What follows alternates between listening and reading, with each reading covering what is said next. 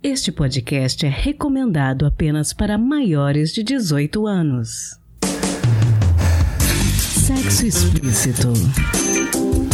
Um podcast para você gozar a vida.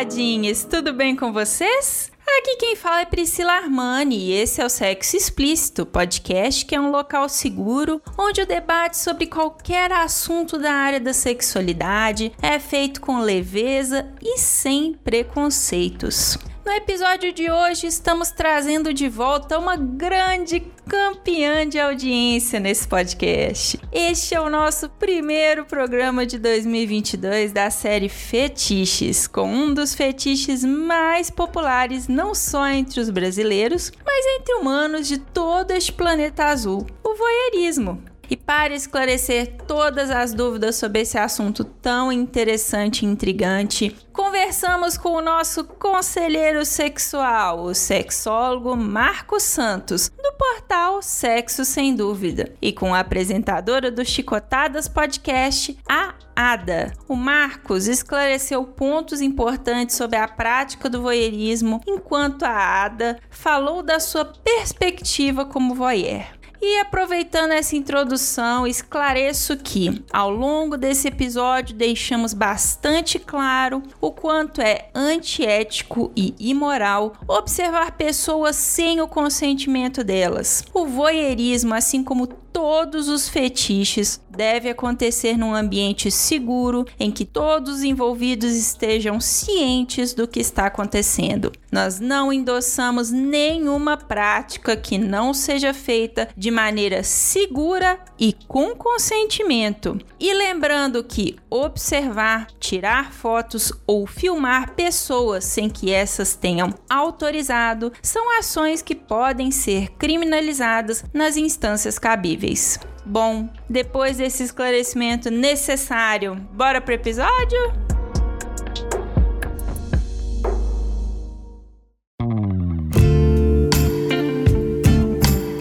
Oi, Marcos, é um prazer te ter novamente aqui no podcast. Conta para os nossos ouvintes que por acaso ainda não te conhecem, quem é você, quais são os seus pronomes e o que que você faz. Legal, Priscila. Agradeço o convite novamente e sempre satisfação poder compartilhar um pouquinho do meu trabalho. Eu sou um psicólogo de formação que atua na área clínica, né, no consultório particular, com atendimento à população, vários aspectos né, de necessidades humanas. E tenho na minha área de especialização maior a sexualidade humana, que foi para onde eu enveredei a minha formação principal, a qual hoje exercito mais a profissão de sexólogo. Então, né, especializei em sexualidade, fiz uma formação em sexologia para poder compreender mais alguns alguns fenômenos, né, eventos e até necessidades humanas. Então, hoje me dedico muito mais ao consultório particular, ao atendimento virtual e atendo pessoas, homens e mulheres, de vários lugares, inclusive de vários pontos do mundo, por atender virtualmente também. Né?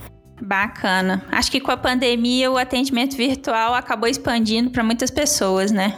Sim, é curioso. Eu já atendo, na verdade, virtualmente desde 2012, antes de haver pandemia, até por causa de algumas demandas sexuais que inibem a pessoa de ir pessoalmente até o consultório. Então, no geral, as pessoas se sentem muito confortáveis em, em se comunicar virtualmente, né? Então, quando o assunto é tabu ou é, é alguma intimidade maior, a maioria dos meus clientes acabam optando pelo atendimento virtual. Interessante. Bom, no episódio de hoje a gente vai falar um pouquinho sobre voyeurismo, que é um fetiche que é muito comum entre as pessoas pessoas. Será que você pode explicar pra gente um pouquinho do que, que é voyeurismo e quando que a pessoa pode se considerar uma voyeur? Sim, com certeza. Eu penso que é interessante até as palavras como elas são usadas, né? Porque o voyeur, ou a expressão voyeurismo, já está classificado no senso comum e na boca do povo, né? É, há um consenso né, entre a população do que é, como funciona, quem tem ou quem não tem, né? Se a gente for analisar do ponto de vista realmente técnico, o voyeurismo, ele apareceu há muito tempo atrás até nos manuais diagnósticos médicos, né? E foram estudados comportamentos há muito tempo atrás já, a própria psicologia, né? Estudou uh, também comportamentos de ordem sexual em que aparece sim essa expressão. Então, quando a gente usa a expressão voyeurismo como fetiche, é porque já virou o senso comum de que praticamente toda pessoa, ser humano, tem, sendo fetiche ou não, uma prática necessária, mas um gosto por observar a intimidade do outro, né? Seja essa intimidade qual for, né? Então, a pessoa voyeurista,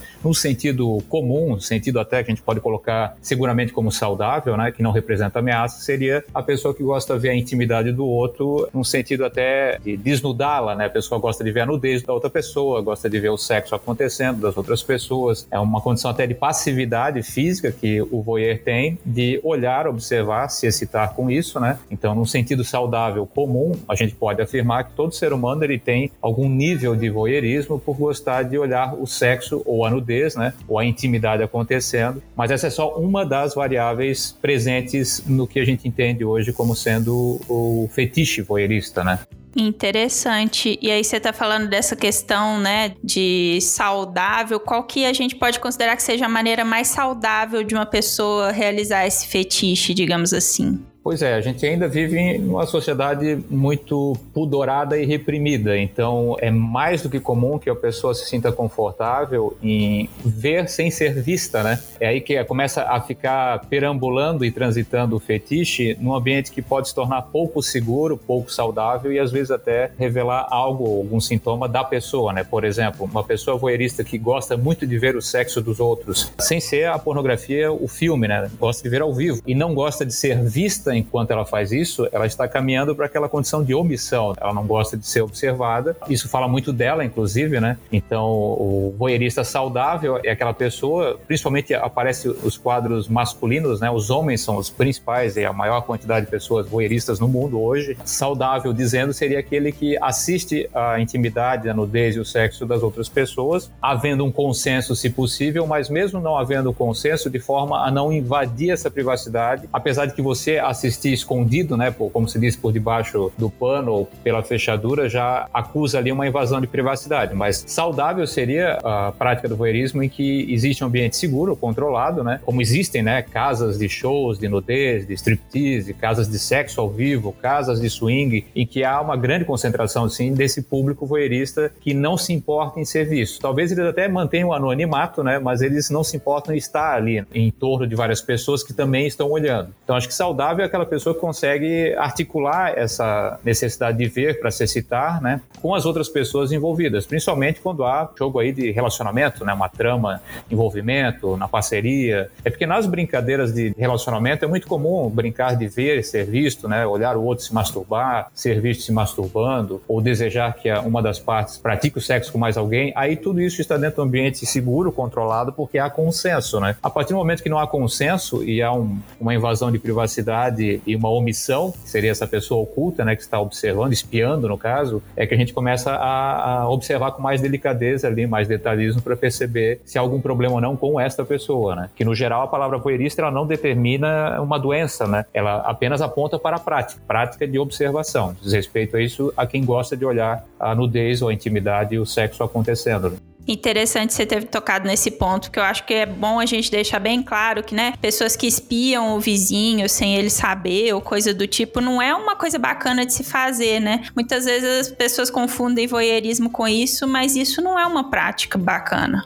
É, eu até observo na prática, assim, né, que eu moro em apartamento e à noite, se a gente olha pela sacada, é fácil encontrar vizinhos observando escondidinho na cortina. Alguns são até mais é, profissionais do voyeur, né? Eles têm binóculo, luneta, eles estão procurando alguma coisa para ser vista, né? De certa maneira, é uma invasão de privacidade você olhar para o espaço íntimo do outro, né? Querer observar sem ser observado, né? É uma lógica, inclusive, até nesse caso, quando começa a ficar arriscado ou até perigoso, né? Na condição do voyeurista, ele se sentir no poder, né? É como se ele estivesse no controle da situação, invadindo a privacidade do outro, sem o outro saber, né? E achar que ele está em plenos direitos e como se isso fosse positivo em qualquer contexto. E na prática, não. Uma pessoa começa a espiar demais, invadir a privacidade do outro, e aí eu, eu apelo, né? E observo os casos reais que eu já atendi durante muitos anos, onde se enquadraria né, um aspecto de transtorno sexual em que o voyeurismo está sendo praticado também. É que há sim um processo em que a pessoa sente-se mais excitada na omissão, isso ela se oculta, né, ela tenta passar despercebida e quer invadir a privacidade do outro. Então é muito comum os relatos, né, a pessoa na casa de parentes, de madrugada fica espiando pela fechadura, lá os parentes transando, ou tenta na casa de amigos espiar também pela fechadura, ou pessoas que estão passando na rua querendo observar pela janela, observar esse exemplo que eu dei do, do edifício, né, que a pessoa está longe, mas ela com binóculo ou uma luneta, ela consegue ver detalhes até da intimidade das outras pessoas. Então, nesse nível aí a gente observa ó, uma invasão de privacidade, é uma tentativa de controlar uma situação ali sem que o outro saiba, né? Imagina a pessoa no espaço privado, na sua intimidade, escapando informações, né? A pessoa está observando não só o sexo ou a nudez, ou essa questão de intimidade de outros casais, mas ela está invadindo o espaço privado do outro, né? E isso a gente tem até critérios bem delimitados aí para apontar não só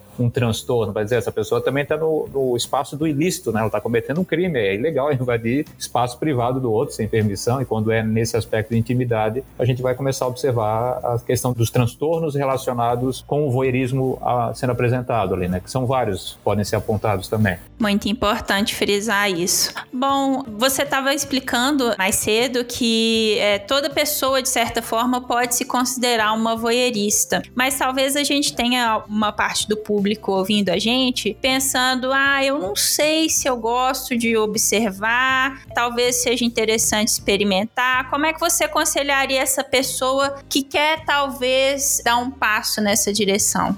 É, eu diria que existem aí gradações, né? Como se fosse a escadinha do nível de dificuldade para quem tem ainda algum tipo de pudor, timidez, ou não tem essa precisão, não tem essa conexão direta com o visual. Então, vamos pegar exemplos práticos, né? É muito comum a pessoa despertar para essa questão de visualizar e se excitar em ambientes em que nem está sendo exposta a nudez de ninguém. Por exemplo, você vai num show hoje, um show musical, artistas aí que são super expostos, né? Pessoas que dançam no palco e tudo mais mas ali já está presente uma gradação do que seria essa prática de voyeur, de querer olhar para aquilo, né, e sentir desejo. De certa maneira, a pessoa voyeurista, ela deseja aquilo que ela vê, não para consumir a pessoa em si que ela está vendo, mas para ela usar essa imagem para atender uma excitação. Então, se a pessoa se excita visualmente, né, com aquilo que ela vê, no passado viam imagens apenas, né, fotografias, revistas de nudez feminina principalmente, tal. Depois até evoluiu para a apresentação da nudez masculina, né?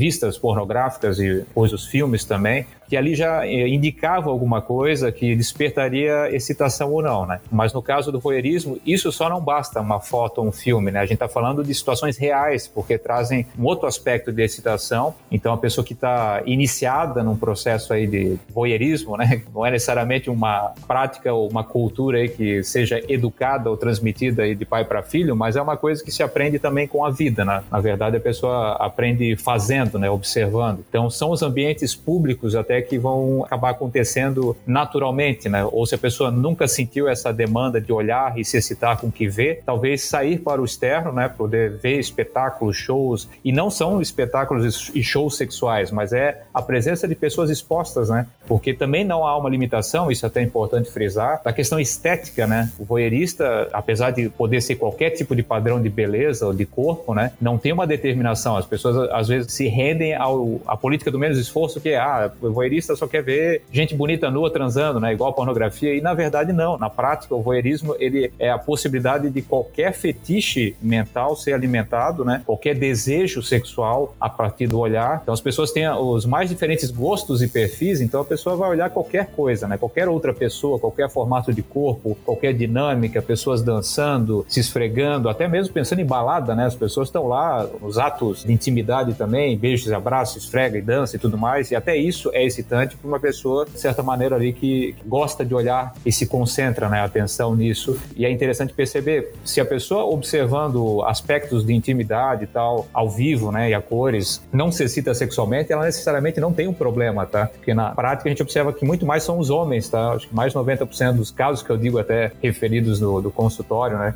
Ah, são homens que gostam de olhar, se excitam e acabam até se masturbando com isso para fechar um ciclo do que seria o chamado voyeurismo, né? Porque tem pessoas que sentem prazer em olhar, mas elas não têm uma excitação sexual que leve para masturbação, ou seja, ela não precisa encerrar isso, ela pode ficar olhando horas e tá tudo certo, né? Ah, seja intimidade ou não. Mas no caso do voyeurismo, a gente percebe que é uma conotação que é leva a uma excitação, aquilo que ela olha, né? Está observando, e essa excitação precisa ser concluída, que na maioria dos casos, dos homens principalmente, é a masturbação que fecha o ciclo para começar novamente, então, em outro momento, uma excitação nova, né? Uma nova observação, no caso. É, você acha que essa cultura que a gente tem atualmente de reality shows em excesso, assim, a gente tem reality show de tudo hoje em dia, né?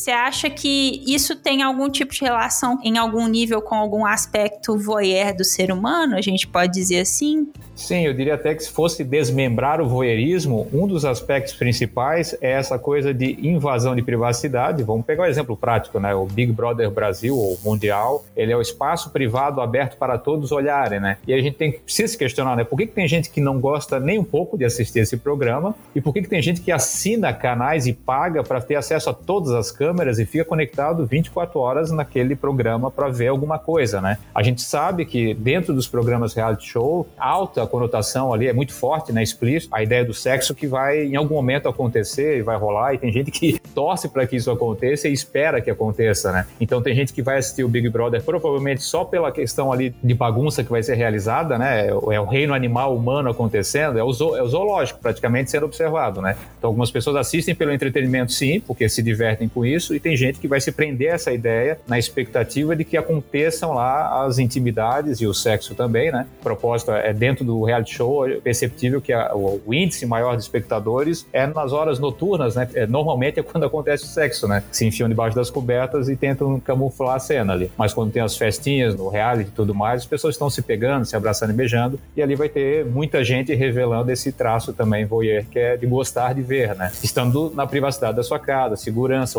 omisso, né? Ninguém precisa saber que eu estou vendo. Então tem essa lógica assim, o, o Big Brother, ele acabou revelando para todos nós que todos nós temos algum nível de voyeurismo, uh, não necessariamente a maioria vai ser de conotação do sexo necessariamente e, e se contenta só em olhar algumas coisas, né? Mas é, é, o fator espiar. Eu diria até que o voyeurismo lembra muito o, o, perfil da fofoca, né? Gente que gosta de falar dos outros, né? Fofocar tem muito a ver também, talvez, com uma parte do voyeurismo, aí, né? Gostar de ter assunto, né? Ter essa demanda aí. Muito interessante. Marcos, eu queria te agradecer muito por ter tirado um tempinho para conversar com a gente sobre esse assunto. E eu queria encerrar te perguntando qual conselho você deixaria para os nossos ouvintes gozarem mais a vida.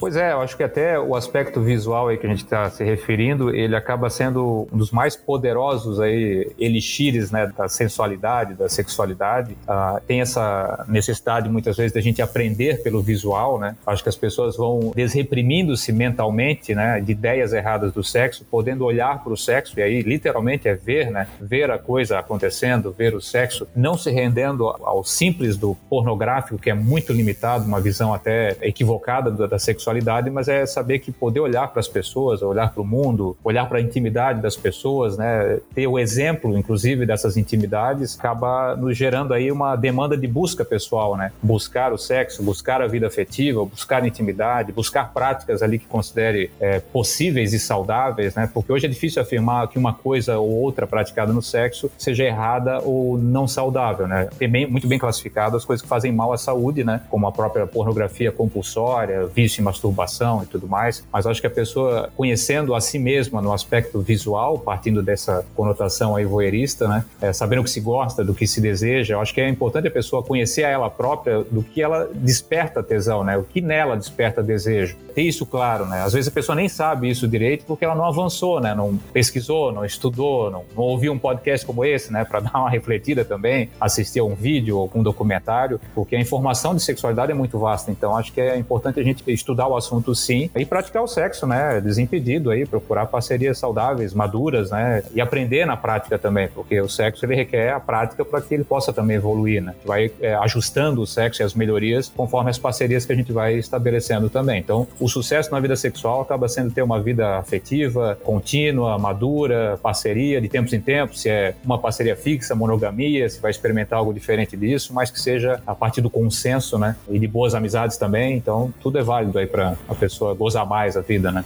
Com certeza. Marcos, deixa os seus contatos para quem tiver dúvidas ou quiser continuar esse bate-papo nas redes sociais com você.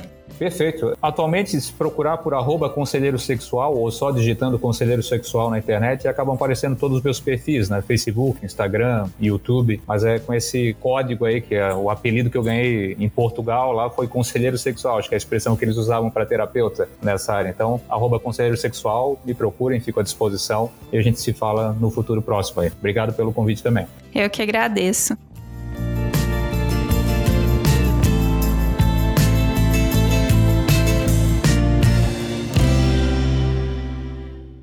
Oi, Ada, é um prazer te ter pela primeira vez no podcast. Conta para os nossos ouvintes que por acaso ainda não te conhecem, não sabem quem é você, é, quais são os seus pronomes e o que que você faz. Oi, Pri, muito obrigada pelo convite para essa conversa. Eu gosto muito do teu podcast, eu estou bem feliz de estar aqui. É, meu nome Baunilha é Alene, meu nick no BDSM é Ada e os meus pronomes são ela, dela. Eu sou uma mulher cis, branca, demissexual, não monogâmica e praticante de BDSM. No BDSM eu sou domi, sou dominante. Eu faço parte de um podcast que chama Chicotadas, em que a gente fala sobre BDSM, não monogamia, sexualidades alternativas, de uma forma descomplicada, humanizada, com episódios mais descontraídos e também mais informativos. E eu acho que o tema que a gente vai conversar hoje, o tema desse episódio, tá bem presente nessas comunidades que eu faço parte, né? Tanto a comunidade não monogâmica quanto a comunidade fetichista. Fantástico. Bom, depois procurem o Chicotadas, que é um podcast sensacional sobre o assunto. Estou conhecendo e estou gostando bastante. Ah, muito obrigada. Por nada. É, estou conversando aqui com a Ada hoje sobre voyeurismo e aí eu queria perguntar como foi que você se descobriu voyeur? Então, eu fiquei pensando muito antes dessa gravação se teve algum momento assim que caiu a ficha. É, eu acho que é uma coisa que esteve muito presente sempre na minha vida, mas eu acho que eu fui perceber mesmo quando eu entrei nessas comunidades porque é muito presente, assim, tanto na não monogamia quanto no BDSM, a gente se reunir para praticar, para se conhecer, podem acontecer interações entre as pessoas, né? Tanto em grupos quanto num contexto de cena, quando alguém se apresenta, né, faz uma performance de uma prática para alguém assistir, aí acaba ficando mais claro isso no sentido de que muita gente se identifica mais como voyeur, mais como exibicionista, ou os dois, e aí aí a gente consegue fazer essa troca aí na comunidade no sentido de, ah, eu gosto mais de ser assistida, eu gosto mais de assistir. E no meu caso, eu sempre fui a pessoa que gosta muito mais de estar nesse lugar de voyeur. E eu acho que tem um pouco a ver, assim, com a minha vida, no sentido que eu sempre fui muito curiosa, sempre quis saber muito de tudo o que estava acontecendo e nunca quis muito chamar atenção para mim. Eu sou uma pessoa mais tímida, mais na minha, não gosto tanto de aparecer, sabe? Outra coisa muito interessante, olhando para trás, faz agora é que eu sempre gostei muito de teatro. Eu sou muito apaixonada por teatro, por performance. É, eu vou muito ao teatro, eu tenho muitos amigos artistas, mas eu sempre fui a pessoa também nesse contexto que gosta de estar na plateia. É, eu nunca quis fazer um curso para ser atriz, nunca quis ser atriz, nunca quis ir pro palco. Eu acho que desde adolescência e tal, eu sempre gostei de ver pessoas interagindo, tipo em festa, ver um casal se formando, ver pessoas se beijando. Existia um prazer naquilo, mesmo que não fosse exatamente necessariamente uma excitação, uma coisa mais erótica, prazer sexual, mas uma coisa lúdica de admirar, ou de gostar de acompanhar, de gostar de ver o que estava rolando, né? De ficar entretida pelo que estava rolando. E eu acho que essa realização mais clara mesmo veio quando eu comecei a frequentar as festas e os eventos e praticar BDSM, ter parcerias não monogâmicas. Eu acho que não foi tão óbvio assim de primeira porque como eu falei na apresentação, eu sou demissexual, né? A minha atração sexual por alguém está muito vinculada à conexão que eu crio com aquela pessoa, né? O fato de eu conhecê-la, de eu admirá-la, de eu gostar dela de alguma forma, é, isso facilita muito, né? A partir dessa conexão que vem a minha atração sexual e outras formas de atração também pela pessoa. E isso se reflete também no jeito que eu vivo o meu voyeurismo, sabe? Se é uma pessoa que eu nunca vi, que eu não tenho nenhuma ligação, é muito difícil eu achar interessante assistir essa pessoa fazendo outra coisa também, praticando ou transando, etc. eu acho importante falar aqui também que tudo que eu vou falar aqui, todas as histórias que eu vou contar, tá todo mundo consentindo, né? O, o jeito que eu levo meu voyeurismo, exibicionismo das outras pessoas com quem eu convivo é que tá todo mundo ciente do que vai acontecer, tá todo mundo consentindo, aconteceu uma conversa antes ou as pessoas já conhecem os limites umas das outras e sempre num ambiente controlado, num ambiente privado, né? Nunca assim, nada escondido ou proibido ou forçado, não é assim que eu gosto, pelo menos, de levar essas interações na minha vida. Acho legal isso de estar tá todo mundo ciente do que vai acontecer, né? De não fazer nada contra a lei para você ter essa prática e ter essa vivência na sua vida, né? Mas sempre que eu falo de festas, dessas interações, eu comento que na primeira festa BDSM que eu fui, eu não consegui ver muita graça. Eu vi as pessoas se batendo assim, eu ficava, gente, mas, mas é isso aqui que era legal, sabe? Eu não consegui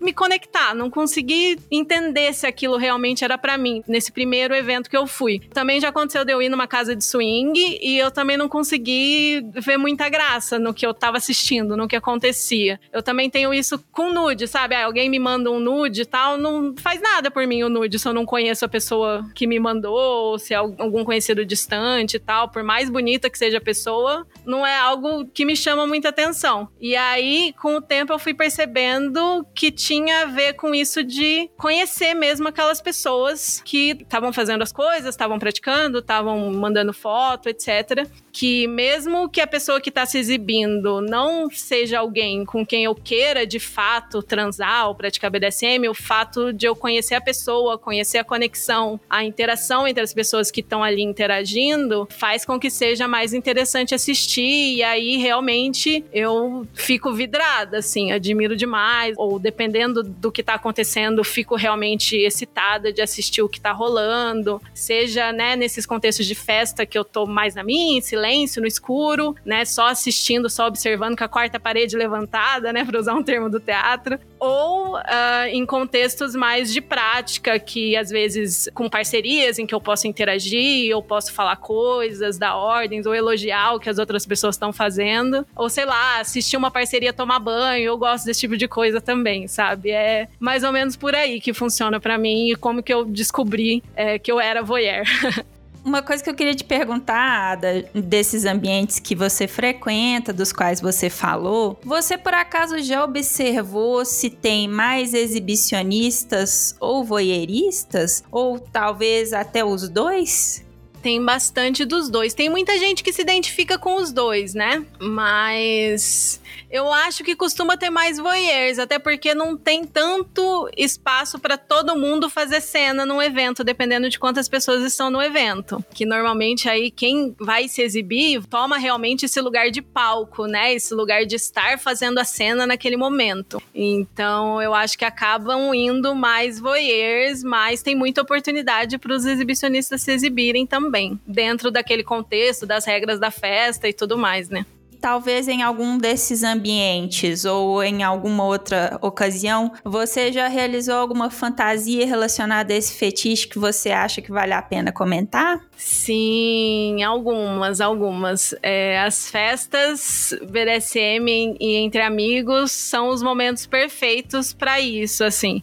E recentemente eu fui numa festa que a galera praticou shibari. Eu acho que você até tem um episódio sobre shibari aqui, né? Tenho, tenho sim. Que é aquela técnica japonesa com cordas, né? E teve cinco cenas. E elas foram completamente diferentes entre si, a interação, a conexão das pessoas que estavam em cena completamente diferentes. Então, tem uma que é mais engraçada, uma que é mais lúdica, uma que é assim, tesão puro, sabe? Então, essas festas, esses eventos me realizam muito porque trazem muitas emoções, assim, Tony também mexe com esse elemento do lúdico, essa coisa de eu gostar de ver performances, né? Desse lado artístico também que essas cenas podem ter. Recentemente aconteceu também comigo de finalmente realizei minha fantasia do, do homenagem com dois homens bissexuais. E eu sempre gostei de ver dois caras se beijando, dois caras se pegando, sempre curti. E aí, nesse contexto do homenagem, teve momentos de eu só parar, dar um passinho para trás e ficar tipo, tipo, vai, continua o que vocês estão fazendo, eu vou ficar aqui só assistindo. Isso é muito divertido. Eu gosto muito, assim, para mim é realmente é um tesão enorme eu poder assistir as pessoas interagindo, se pegando, transando, sabe? É, seja interagindo junto, seja mais na minha.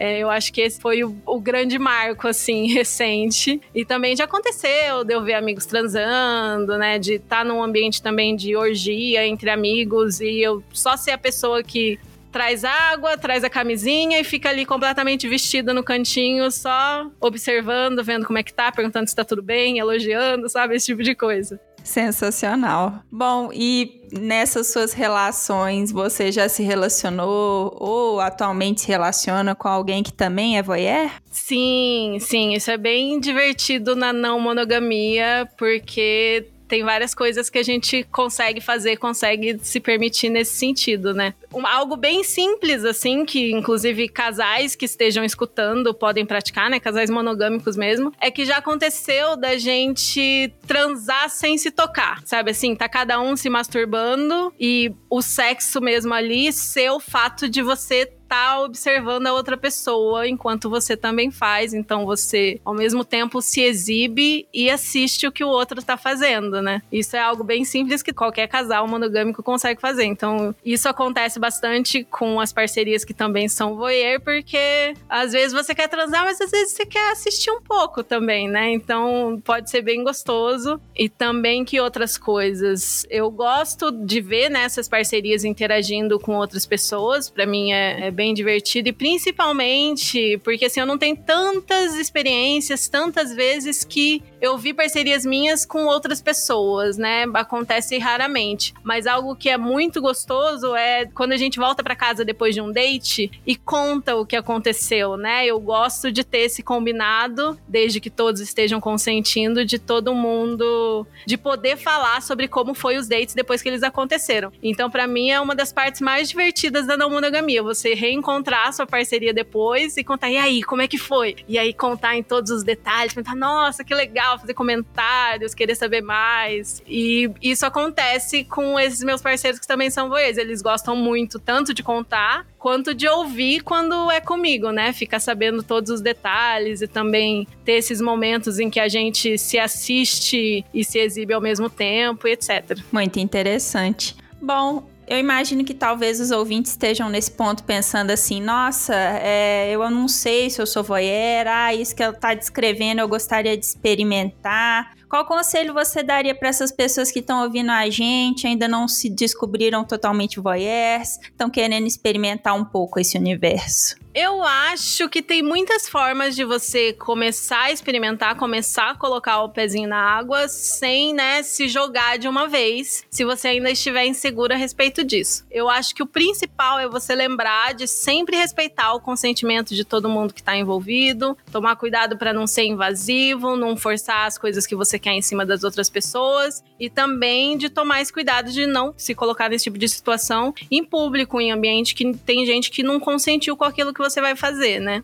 E assim, entre formas de começar a experimentar. Presencialmente, você pode frequentar festas liberais e casas de swing, por exemplo, se for a sua praia, observar as pessoas transando, por exemplo. Se você curte BDSM, existem as play parties, é, mas normalmente não tem sexo tradicional nessas festas de prática de BDSM e fetiches, né? Normalmente proibido o sexo tradicional nessas festas e elas são mais difíceis de achar também porque não vai ter em todas as capitais, não vai ter em todos os lugares do Brasil. Você teria que dá uma pesquisada aí para ver o que, que tem perto da sua região. Outra forma de experimentar também é online o clássico exibicionista barra voyeur é a troca de nudes, né? Desde que você conheça a pessoa, que você conversou, que tá todo mundo concordando, como sempre. É, você consegue também, de repente, participar de grupos da galera liberal em que tenha mesmo envio de nudes, né? Esse envio de fotos e vídeos seja permitido, mas assim, não é também tão simples achar um grupo desse e entrar, porque você precisa mesmo participar de uma comunidade e ganhar a confiança desses ADMs, desses grupos, para eles saberem, né, que você não não vai sair espalhando essas coisas por aí, tem uma série de regras, né? O conteúdo não pode vazar do grupo, sempre tomar cuidado com a segurança quando você tira nudes ou quando você recebe nudes. É, existem sites também que as pessoas se exibem ou que você pode é, marcar chamadas de vídeo com as pessoas, porque é aquilo, né? Se você vai ser voyeur, você precisa de alguém que seja exibicionista para você assistir, né? Então, ir para esses lugares que tem as pessoas fazendo esse exibicionismo vai te ajudar a colocar isso em prática e ver se é aquilo que você curte mesmo. E também você pode encontrar pessoas que fazem o trabalho de gaming online ou que vendem conteúdo online e comprar conteúdo personalizado. De repente, ah, eu queria muito espiar uma pessoa fazendo X coisa. Você consegue contratar uma pessoa para fazer esse vídeo personalizado para você e ver se é isso que te atrai, que é isso que é gostoso para você, né? Tem essas pessoas que fazem o conteúdo sob encomenda ou que tem assinatura de conteúdo também. E se você já tem uma parceria, eu diria para você começar a explorar isso dentro da sua relação. De repente, pedir para essa pessoa se exibir para você, para ela dançar, para fazer um striptease. Assistir um striptease é uma coisa muito voyeur, né? E é, de repente se masturbar para você assistir. Se vocês tiverem essa abertura na relação, se a relação for aberta ou for não monogâmica, de repente combinar de trazer uma outra pessoa, ou sua parceria sair com outra pessoa. Mas aí vai vai de relação para relação e eu aconselho sempre ir com calma e um passinho de cada vez e ir explorando que explorar a nossa sexualidade, testar coisas novas é sempre muito gostoso e divertido. Maravilhoso, conselhos sensacionais. Ada, deixa os seus contatos para quem tiver dúvidas ou quiser continuar esse bate-papo nas redes sociais com você. Bom, o melhor jeito de falar comigo é pelas redes do Chicotadas. No Twitter a gente tá em chicotadascast e eu tô sempre no nosso Instagram, que é chicotadaspodcast só para maiores de 18. Veja lá se tá configurado o seu perfil que você é maior de 18 anos, para o perfil aparecer para você. Se você quiser fazer perguntas ou bater papo, é só usar a nossa DM ou as caixinhas de pergunta. E eu quero convidar vocês a ouvirem o Chicotadas. Lá a gente fala de BDSM, não monogamia, sexualidades alternativas, de um ponto de vista positivo, LGBTQIA+, e feminista. E a nossa principal missão é informar quem tá chegando no BDSM agora, democratizar o acesso a esse conteúdo em português e também desmistificar e humanizar esse imaginário do BDSM como algo muito distante, misterioso, inalcançável. A gente tem vários bate-papos assim informais entre pessoas reais, né, conversando como pessoas baunilha mesmo, fora desse imaginário da persona e tal. E a gente fala muito do dia a dia, das vivências e principalmente de formas seguras, éticas e responsáveis de praticar e de aplicar esses elementos na sua vida aí no seu dia a dia. E se você tiver dúvida se esse universo é para você, eu recomendo ouvir o nosso episódio 10, que chama BDSM para baunilhas, em que a gente fala de todos os conceitos básicos do BD e damos dicas aí para você que nunca experimentou, que quer começar a colocar o pezinho na água. E eu acho que é isso. Muito obrigada pelo convite, Priscila. Foi muito legal bater esse papo aqui com você hoje. Eu que agradeço, fantástico. E vou colocar, lembrando os meus ouvintes, né? Como sempre, eu vou colocar todos esses links, inclusive o episódio que a Ada citou, na descrição desse episódio lá no nosso site do Sexo Explícito. Agradeço muito a Ada por ter tirado esse tempinho para conversar com a gente e esclarecer um pouquinho sobre voyeurismo.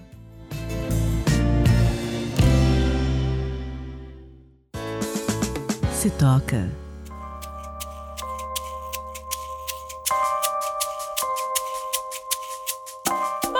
A dica de hoje é de uma minissérie da Netflix que estreou tem um tempinho já. Mas se você ainda não assistiu, você tem de fazer isso imediatamente. Fundamentos do Prazer é uma minissérie documental de três episódios que traz mulheres reais falando sobre seus corpos, suas relações e o mais importante de tudo, sobre o prazer. Essa é a série que eu tava esperando que a Netflix fizesse sobre sexo e que traz para o público em geral as informações mais atualizadas até o momento sobre a área da sexualidade. É aquele tipo de programa que você assiste e pensa que num mundo ideal ele seria exibido na televisão aberta para todo mundo ter acesso, com especialistas de qualidade, fazendo análises profundas e com recortes de gênero e de raça, sempre tão necessários quando a gente fala de educação sexual. Eu particularmente senti falta de falarem mais das vivências de pessoas com deficiência, mas questões como a homofobia, a transfobia e a religião, das quais o pessoal sempre tenta fugir quando fala de sexo, são abordadas. Numa época em que tudo relacionado à sexualidade tem sido demonizado, eu achei um trabalho honesto, corajoso, muito educativo e inteligente. Fundamentos do Prazer é a tentativa da Netflix de compartilhar conhecimento de qualidade com seu público. E nem parece o mesmo serviço de streaming que há alguns meses entrou em briga com a comunidade trans por causa do especial de comédia do Dave Chappelle. Será que isso é um sinal de evolução de pensamento ou apenas uma tentativa educacional isolada? Bom, só o tempo poderá dizer. O link para a minissérie estará na descrição do episódio no nosso site sexoexplicitopodcast.com.br.